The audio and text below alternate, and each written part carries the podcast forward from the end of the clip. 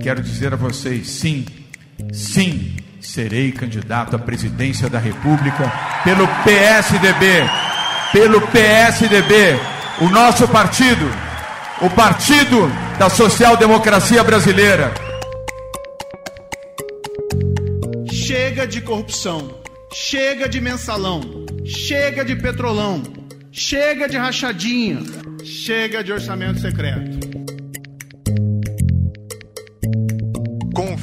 Presidente Jair Bolsonaro nesse projeto e desafio e sei que todos os nossos ministros são testemunha. Nunca pediu nada de errado. Um palito de fósforo.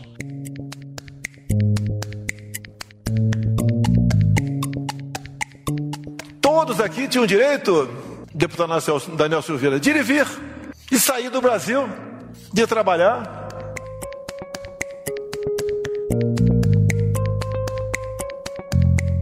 Quinta-feira começou com uma notícia surpreendente. João Dória havia desistido de concorrer à presidência da República e de renunciar ao governo do estado de São Paulo. A repercussão foi grande, imediata e mexeu diretamente com os dirigentes do PSDB e, claro, com o vice-governador Rodrigo Garcia, que é o candidato estadual da legenda. Mas no balanço das horas e muitas conversas internas depois, João Dória resolveu desistir de desistir da candidatura e se manteve na corrida presidencial. Dória havia reclamado da falta de um aceno público do presidente tucano Bruno Araújo de apoio à sua pré-candidatura. A decisão de Araújo de escrever uma carta deixando claro que Dória é a opção do PSDB para a presidência foi crucial para que ele se mantivesse no pleito. Quem também está pulando fora da disputa eleitoral é o ex-juiz Sérgio Moro. O ex-ministro de Bolsonaro saiu do Podemos e se filiou à União Brasil, onde deve concorrer a uma vaga para deputado federal. Em comunicado oficial, Moro confirmou que abriu mão da disputa por hora. Apesar de ter aliados no União Brasil, que defendem sua candidatura ao Palácio do Planalto, como deputado Kim Kataguiri, alguns caciques da legenda, como ACM Neto e o governador de Goiás, Ronaldo Caiado, não querem tê-lo como candidato a presidente. Ainda no campo eleitoral, o presidente Jair Bolsonaro exonerou nove ministros dos seus cargos do governo para a disputa eleitoral de 2022. Principal nome cotado para assumir o posto de vice na chapa à reeleição do presidente Jair Bolsonaro, o ministro da Defesa Walter Braga Neto, também foi exonerado. No Palácio do Planalto houve uma cerimônia para apresentar os chamados ministros tampões, que ficarão no cargo até o fim do ano. Bolsonaro aproveitou o evento para fazer críticas ao sistema eleitoral, atacar o STF e defender a ditadura militar.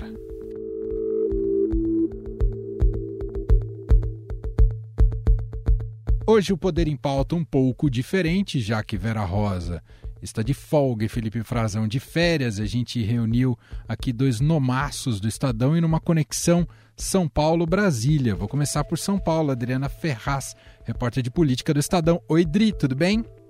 Oi, tudo bem? Prazer falar aqui com vocês. A Drick também é colunista da Rádio Eldorado, preciso sempre frisar isso também. E assim como a Camila Turtelli, que faz a coluna do Estadão e hoje está com a gente aqui no Poder em Pauta. Oi, Camila, tudo bom? Oi, Manuel, tudo bom? Obrigada pelo convite de estar aqui hoje. E vocês foram convidadas e convocadas num dia bastante intenso, só para você que está nos acompanhando, já nessa sexta-feira, em seu fone, espero que de maneira confortável.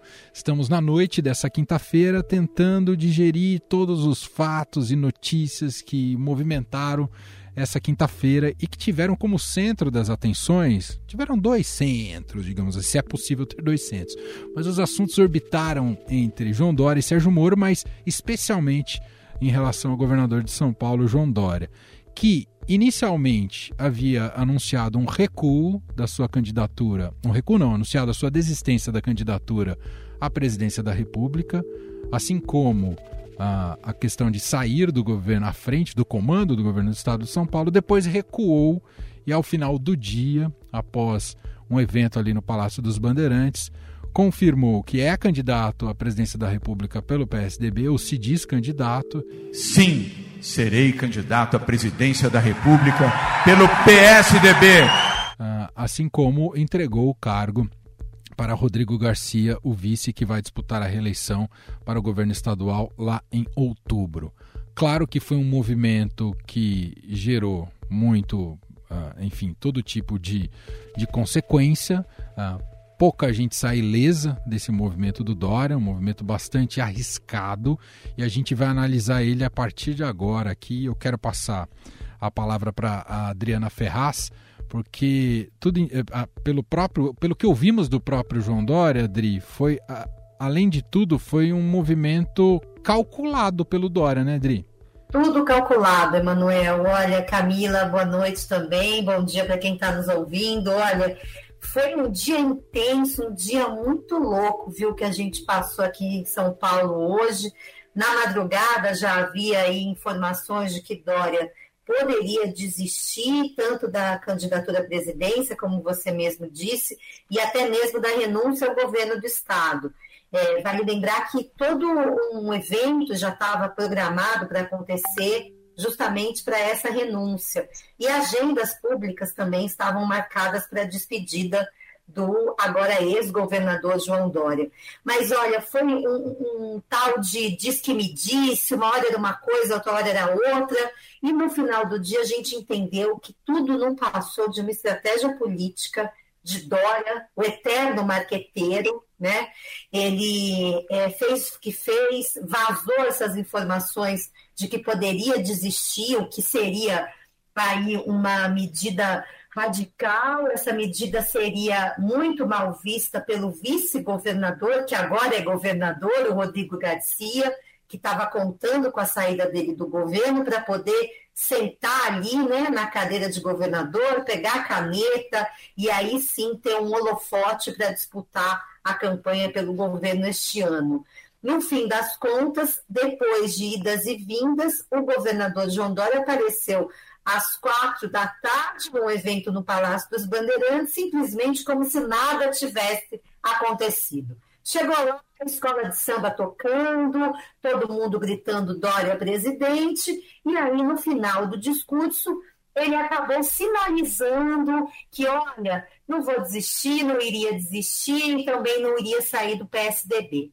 E tudo isso, Emanuel e Camila, quem está nos ouvindo, para que o Bruno Araújo, que é o presidente nacional do partido, divulgasse uma carta na qual finalmente, acho que isso vale dizer finalmente, porque o Bruno Araújo não se manifestava é, costumamente, assim, não tinha o costume de se manifestar sobre as prévias e sobre o resultado das prévias, e nessa carta ele fala, olha, o resultado das prévias é, que tiveram governador, agora ex-governador João Dória, como vencedor, será respeitado.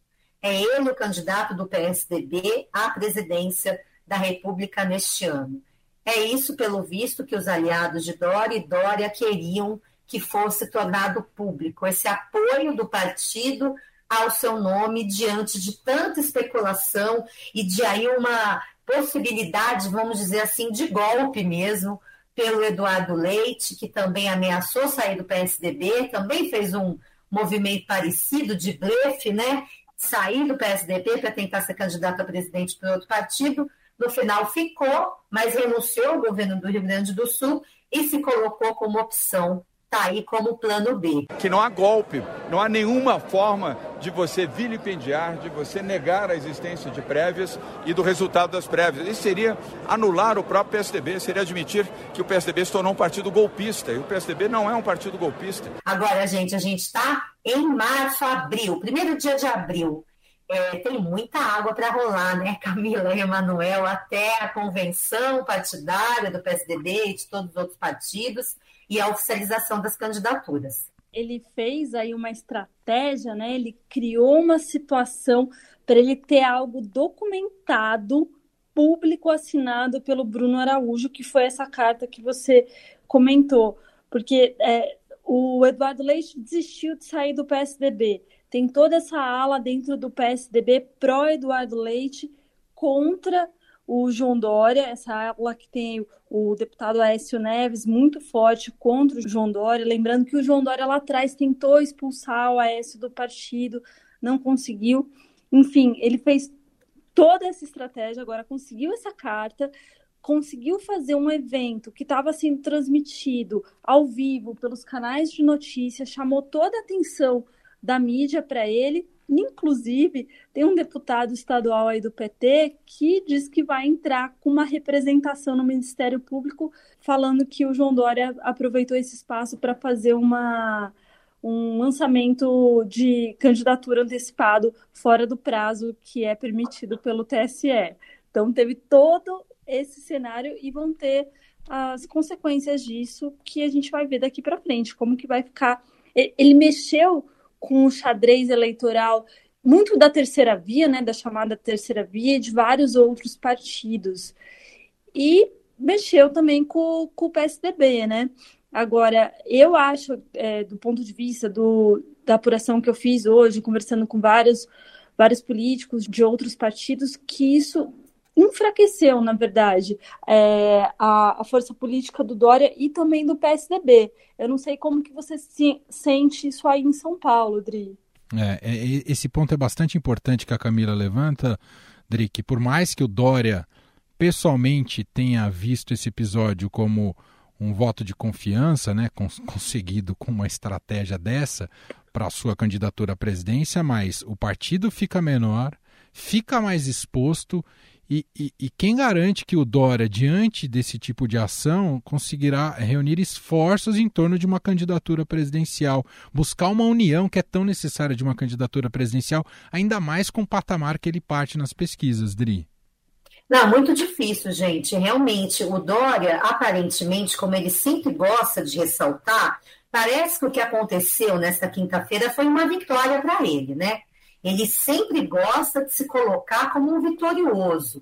Então, ele mesmo admite essa estratégia política, fala que foi planejado, ele usou essa palavra, que o que foi feito nessa quinta-feira foi um planejamento para que Bruno Araújo se colocasse publicamente a favor do seu nome. Houve sim um planejamento para que pudéssemos ter aquilo que conseguimos, o apoio explícito do PSDB através do seu presidente Bruno Araújo. O Bruno Araújo estava lá palco ao lado dele no Palácio dos Bandeirantes. Imaginem qual deve ser a reação dele quando ele lê as notícias, até ouvir o áudio, porque foi gravado, os jornalistas gravaram essa entrevista, do governador falando que fez uma estratégia, usou o Bruno Araújo para se promover. Esse evento estava marcado, mas como a Camila disse, era um evento que seria miado, é o que a gente fala, um evento miado, né?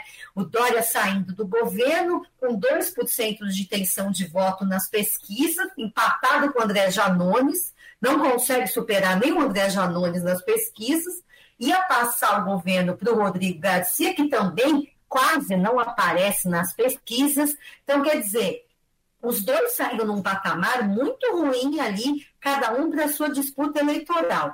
E aí ele faz todo esse jogo, leva toda essa imprensa que realmente todo mundo ao vivo, todo mundo contando os minutos para dar quatro horas da tarde e ouvir o Dória falar. Agora, o depois é que é, né? O que, que será depois deste evento? Como evento, foi um sucesso o evento do Dória. Márcio França sempre fala isso. Dória sabe fazer eventos. Ele fez um evento hoje de sucesso, isso é inegável, com uma audiência enorme, repercussão e tudo mais. Agora, qual é o efeito disso na sua pré-candidatura e, e, futuramente na sua candidatura ainda não se sabe. Tem um outro, um outro, uma outra figura importante para a gente citar aqui, que é Sérgio Moro. Hoje é, também essa desistência, aí sim, essa desistência oficializada, mas também é, também deixa no ar, né? Sérgio Moro mudou de partido, tinha acabado de chegar no Podemos, foi para o União Brasil já, e dirigentes do União Brasil querem que ele seja candidato a deputado federal para puxar uma bancada enorme para São Paulo. E sabe que bancada grande para deputado federal gera recursos eleitorais, né? É o que define quem tem mais dinheiro do fundo eleitoral. Então, o Moro é, vai, deve puxar aí uma bancada grande pela União Brasil. O Dória, que não é bobo nem nada, também, para os jornalistas no final do evento, fez questão de citar este fato. Olha, é, Sérgio Moro deixou, abriu mão da pré-candidatura, vai ser candidato a deputado e vai estar conosco. Já sinalizando que um abriu mão e que pode ter aberto mão em função dele. Ninguém disse isso. Sérgio Moro em nenhum momento afirmou nada parecido. Mas Dória, na sua estratégia, com o Moro aparentemente fora da disputa, já o coloca no seu palanque. E a gente sabe que ele se apressa para tudo, inclusive para isso, né, nessa noite de quinta-feira.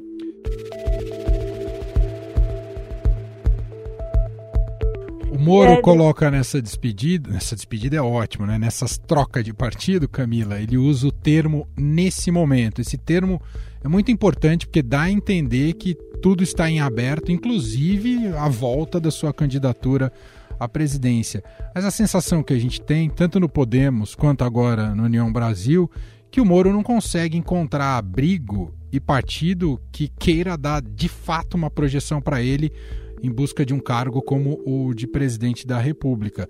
É um pouco isso. É um Moro sem clima, mas que agora busca algum. pode vir a buscar algum cargo no legislativo, Camilo? Então vamos lembrar que ele entrou no União Brasil, né? E o União Brasil é hoje um Frankenstein, né? Ele é, é a união do PSL com o DEM, partidos que a princípio não teriam muita relação. Então, é, existem muitas alas divergentes dentro do partido. Existe lá dentro alguns políticos que é, dizem que esse, por enquanto, realmente é uma, foi só uma estratégia para conseguir trazer o Moro para União Brasil e daqui para frente, é, né, trabalhando ali aos pouquinhos para retomar a ideia dele como candidato à presidência. Mas isso é algo que a gente sabe que deve ser muito difícil, porque os analistas apontam, falam que o Moro chegou, já bateu num teto. Apesar dele ser, é, até hoje, o candidato que aparece com o melhor desempenho nas pesquisas da chamada terceira via, ou seja, um candidato que não é Lula e que não é Bolsonaro, muita gente fala que ele já atingiu um teto e que dali ele não vai passar. Então, ter ele como candidato a deputado federal realmente é uma estratégia muito boa. Era uma estratégia muito boa, inclusive, se ele continuasse dentro do Podemos. Só que o Podemos tinha algumas questões lá dentro que não queria que ele saísse pelo Paraná, que é o estado dele. Ele foi para a União, disse que mudou o domicílio eleitoral é, para São Paulo. Até agora eu não vi uma comprovação disso, mas acredito que vai acontecer. E de fato ele pode ajudar a impulsionar uma bancada muito boa para o União Brasil por São Paulo. E daí agora vamos pensar como que fica um pouco o cenário da tal terceira via. Quem que a gente tem na terceira via? E eu não vou colocar o, o Ciro nisso, porque o Ciro não participa dessa, dessas conversas com esses demais partidos que são que tem a União, o MDB, que tem a pré-candidata Simone Tebet, a, sena, a senadora, o João Dória no, no PSDB, e tinha aquela ideia lá atrás do Rodrigo Pacheco pelo PSD que já desistiu. Então, hoje, o que, que eu escutei? Quem que está restando nesse cenário? É a Simone Tebet, porque o João Dória, a partir do que aconteceu hoje e o que vem acontecendo é, desde a contestação das prévias do PSDB, ele não tem mais força política para unir essas forças da, da chamada terceira via e quem deve sobrar aí é a Simone Tebet. Mas a Simone Tebet também não tem tido um desempenho muito bom nas pesquisas até esse momento. E o que, que o pessoal da campanha da Simone Tebet diz? Que, ó, olha, vocês têm que ver que a Simone Tebet ela ainda é uma das, da, dos candidatos aí com menos conhecimento. As pessoas não conhecem ainda ela. Então, quando começar a campanha, que ela começar a circular de fato, as pessoas vão conhecer e ela tem o potencial de crescer.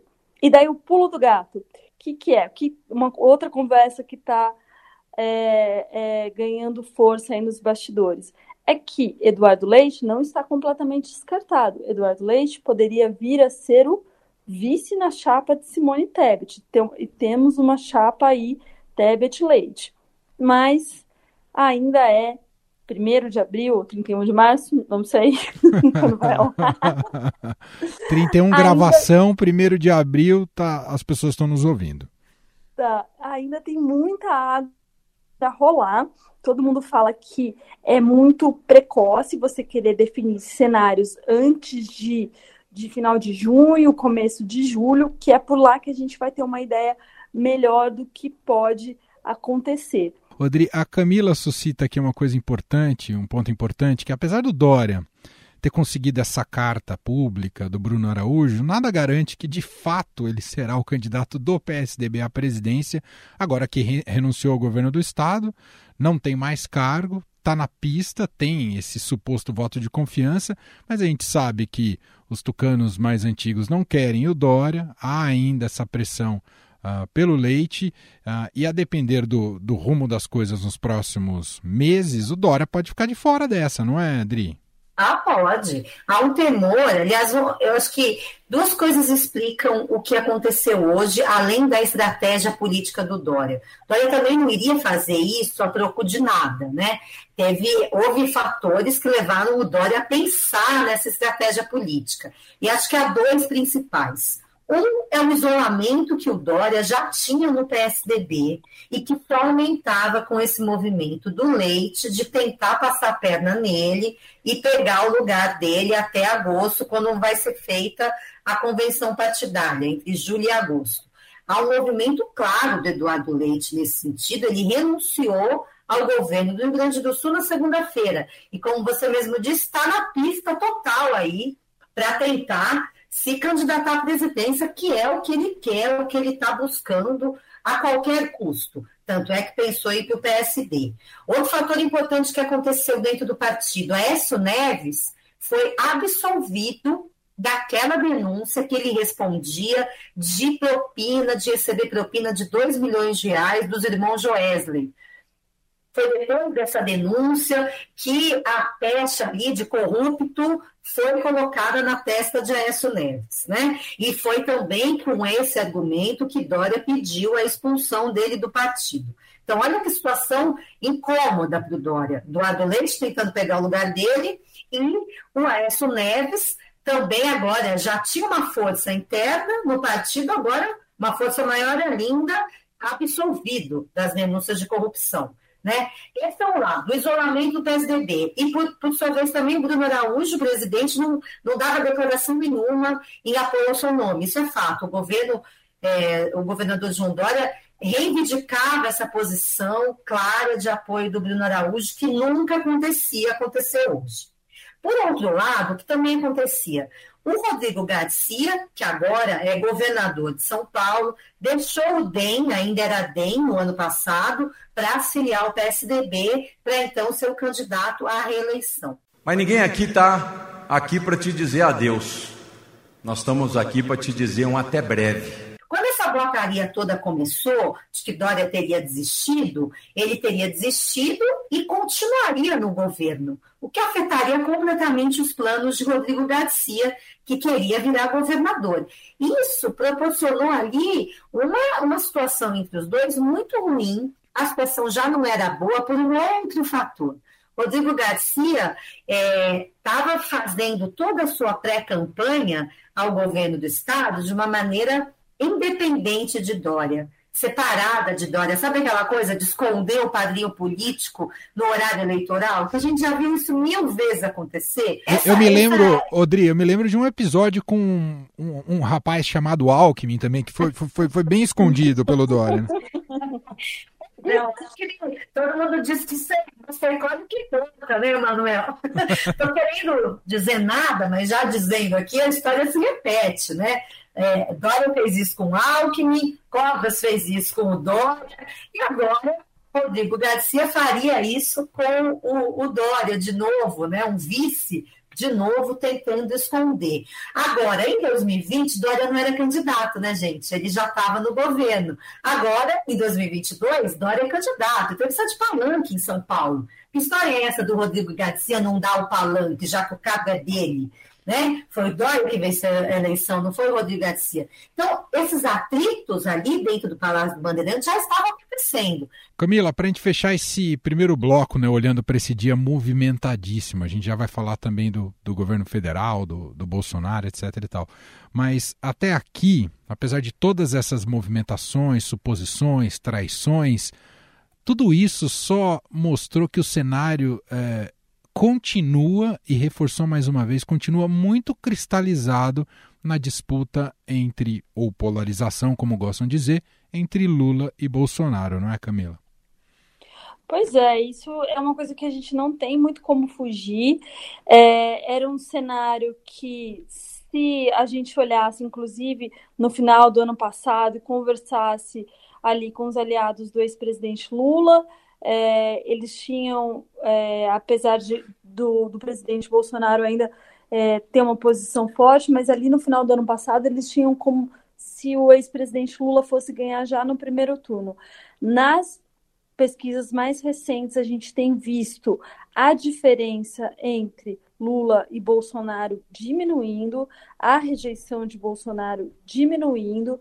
Então, hoje, o pessoal do PT trata com muito mais cautela e trabalha com a questão de uma eleição a ser resolvida no segundo turno, enquanto ali nos bastidores da campanha de Bolsonaro eles apostam é, nas medidas que o governo vem tomando, nessas benesses econômicas que o, que o governo é, vem, vem colocando em prática para ganhando mais popularidade, reduzindo um pouco a, a, rejeição do presidente Bolsonaro, principalmente essa rejeição que ele tem com as mulheres, é um ponto que os bastidores da campanha do Bolsonaro vêm com uma das rejeições mais difíceis de contornar, isso porque eles acham que problemas é, na economia que a gente está vendo esse ano podem ser atribuídos à pandemia, aos dois anos de pandemia e também mais recentemente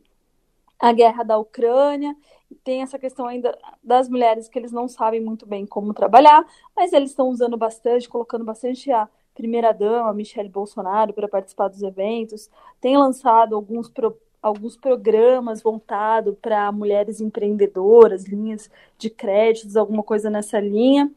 E nessa, nesse evento que a gente teve no Palácio do Planalto, que foi a troca dos ministros, né, nove ministros que saíram para concorrer às eleições e para isso foram empossados outros nove, nove novos ministros, a gente viu um presidente Jair Bolsonaro bastante candidato, é, bem na linha daquele Bolsonaro de 2018, mas acho que isso a gente vai comentar mais no próximo bloco, né? Perfeito, Camila. Que Ô, Manuel, ah. posso voltar um pouquinho aqui no Pode. Moro? Porque chegou uma nota hum. do uma nota oficial do Podemos sobre a filiação do Moro à União e tem um, uma, um pedaço aqui muito curioso dessa nota que fala assim: para surpresa de todos, tanto a Executiva Nacional quanto os parlamentares souberam via imprensa da nova filiação de Moro, sem qualquer uma comunicação interna do ex-presidenciável.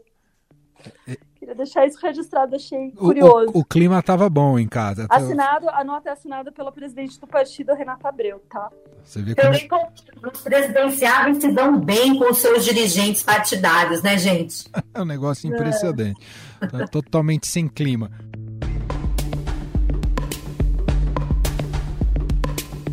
Bom, vamos para o nosso segundo grande tema de hoje aqui da, do Poder em Pauta. Eu estou aqui com a Adriana Ferraz, em São Paulo, e a Camila Tortelli, diretamente de Brasília. E como a, a Camila citou há pouco, né, houve um evento nessa, nesse dia 31, né, porque está muito próximo do fim da janela partidária e da necessidade de deixar os cargos uh, públicos para concorrer à eleição e por isso houve a troca ali de todos de nove ministros do governo Bolsonaro que vão né, tem a pretensão de disputar as eleições deste ano. Ah, o que chamou mais atenção, Camila, foi a troca em si e seus substitutos ou a retórica do Bolsonaro? Olha, Bolsonaro estava on fire. de manhã, ele fez um discurso bastante longo, em que ele não estava com papas na língua, não tinha nada de um Bolsonaro paz e amor. É, a gente está num. É, foi, isso aconteceu numa data importante, né? 31 de março, que é o dia do golpe militar de 1964. E durante o discurso, o Bolsonaro é, disse que nesse dia não aconteceu nada, que nenhum presidente da República é, perdeu seu mandato e, da, e em diante fez uma ode à ditadura militar, citando vários eventos aí e tentando colocar como se o golpe fosse uma grande farsa, uma grande mentira que a gente sabe muito bem que não foi, que foi um período terrível da história do país, onde vidas foram perdidas, a liberdade foi cerceada, entre várias outras coisas. Elegeu o Marechal Castelo Branco como presidente da República, à luz da Constituição de 46. O que mais além disso?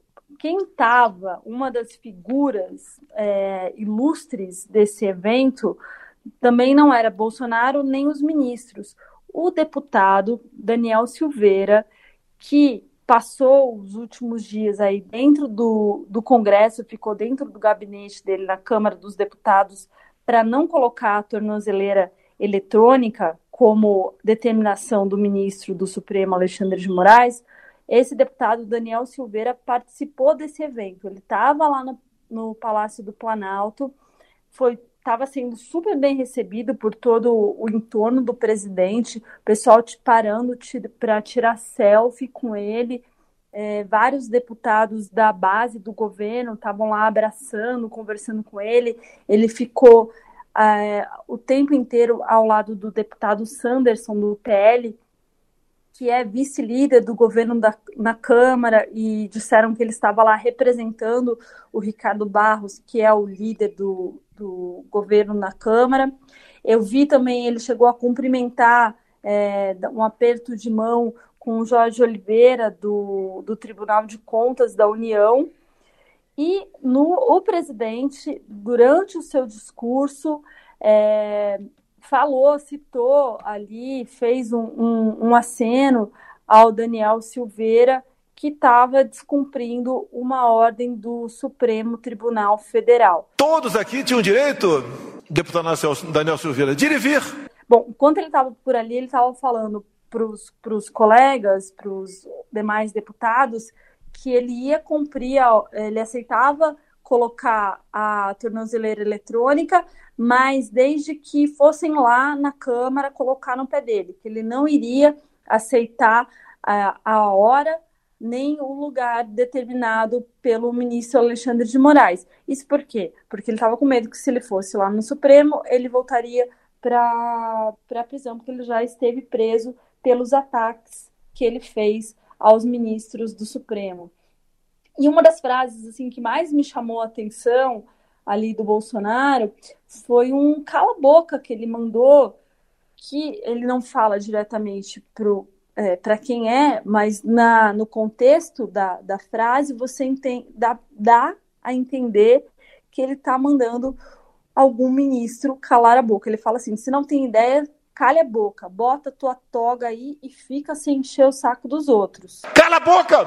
Bota a tua toga e fica aí, sem encher o saco dos outros. Essa foi uma das frases. Ele também falou, tô lembrando agora, puxou um outro assunto que é muito perigoso, que a gente tem que ficar muito de olho em relação a isso, que é a questão da urna eletrônica. Ele voltou a falar que ele estava é, questionando a eficácia da urna eletrônica. Isso pode ser um perigo, porque isso pode ser usado, por exemplo, para contestar o resultado das eleições que a gente vai ter em outubro. Odri, em 2018 havia um quê de excêntrico nesse tipo de posicionamento do, do Jair Bolsonaro. Muita gente uh, deu um voto de confiança, tanto que ele foi eleito. Agora eu fico aqui a pensar esse Bolsonaro radical que diz para sua base mais radical, bolsonarista, toma esse tipo de atitude, o que, que isso lhe traz de dividendos pensando numa campanha eleitoral, né? Às portas de uma, de uma campanha eleitoral, Dri? Olha, as pesquisas mostram que ele tem um público muito fiel ainda, né, Manuel?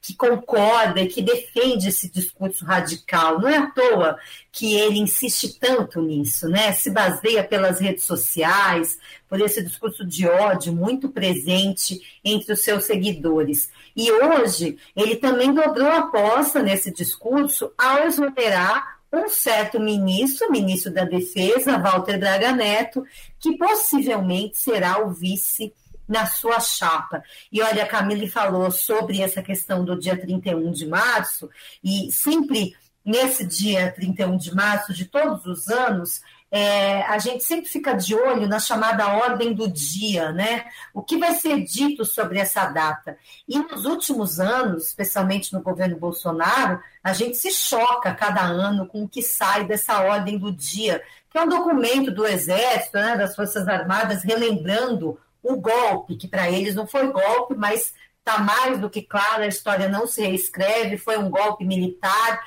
foi uma um período, é, é, um período nebuloso para a história do Brasil, que só nos trouxe atraso, sofrimento para tanta gente. O Walter Braga Neto, ainda como ministro da Defesa do governo Bolsonaro, disse que o golpe militar fortaleceu a democracia. Quer dizer, eles forçam a barra o tempo inteiro, o tempo inteiro tentando modificar os fatos. E o pior, essa ordem do dia deste ano, ano eleitoral, foi assinada pelo Braga Neto e também por todos os comandantes das Forças Armadas. O que isso sim é um perigo para a gente. É um perigo porque é, o, o Bolsonaro, como a Camila disse, está sempre tentando colocar na cabeça das pessoas que o resultado da eleição será fraudado se ele perder, é claro, né? Se ele perder, o resultado vai ser fraudado. E, e sempre mencionando essa coisa de que o exército está com ele. E acho que a avaliação a ser feita de hoje, desse dia 31, é que é um risco para a gente mesmo, os comandantes das tropas que hoje estão na ativa assinarem uma carta dessa. Para a gente fechar, só o último comentário que eu precisava captar de você, Turtelli, só para a gente não deixar passar. Uh, em relação às trocas em si do, dos ministros, né, saídas desses ministros que vão disputar a eleição, nenhuma novidade, né, Turtelli? Nenhuma novidade. Teve é, uma tensão nessas últimas semanas aqui nos bastidores de Brasília, porque os partidos, principalmente os partidos do Centrão, eles queriam colocar alguns nomes, eles queriam encaixar alguns nomes da confiança deles, para quê? Para ter a certeza de quem assumisse ministérios é, que tem um, um, cofre gordinho, como o Ministério do Desenvolvimento Regional, por exemplo, é, fosse de fato pagar alguma daquelas emendas de relator que é, são as emendas do orçamento secreto.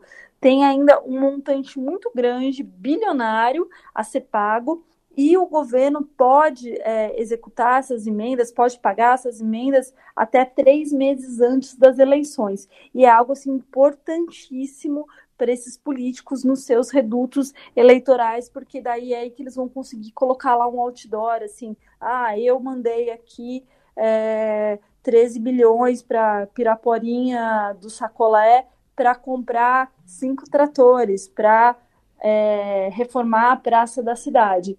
Então, teve essa tensão, teve essa disputa, porém, o governo ganhou essa é, foi colocado ali uma máxima de que os ministros que estavam de saída iriam indicar os seus substitutos, que foram, em sua grande maioria, os secretários executivos da pasta. Ou seja, foi natural ali a escadinha de ser o número dois de quem já estava no ministério mesmo.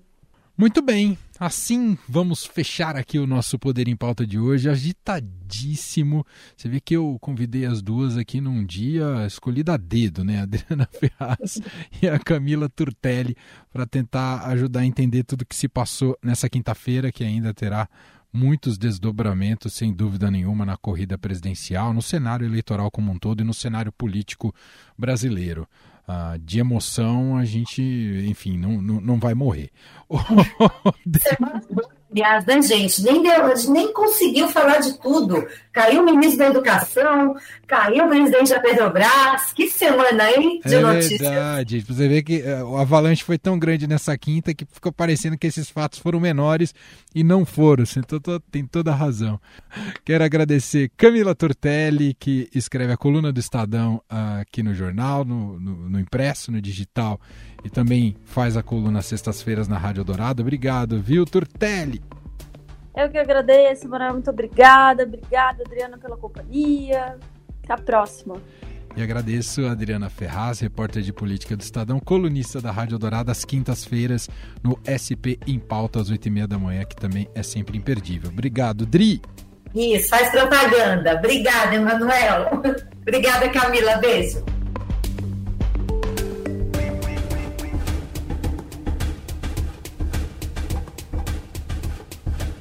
E este foi o Estadão Notícias de hoje, sexta-feira. A apresentação foi minha, Emanuel Bonfim. Na produção e edição, Gustavo Lopes. A montagem é de Carlos Valério. Escreva para gente no podcast estadão.com. Um abraço para você e até mais.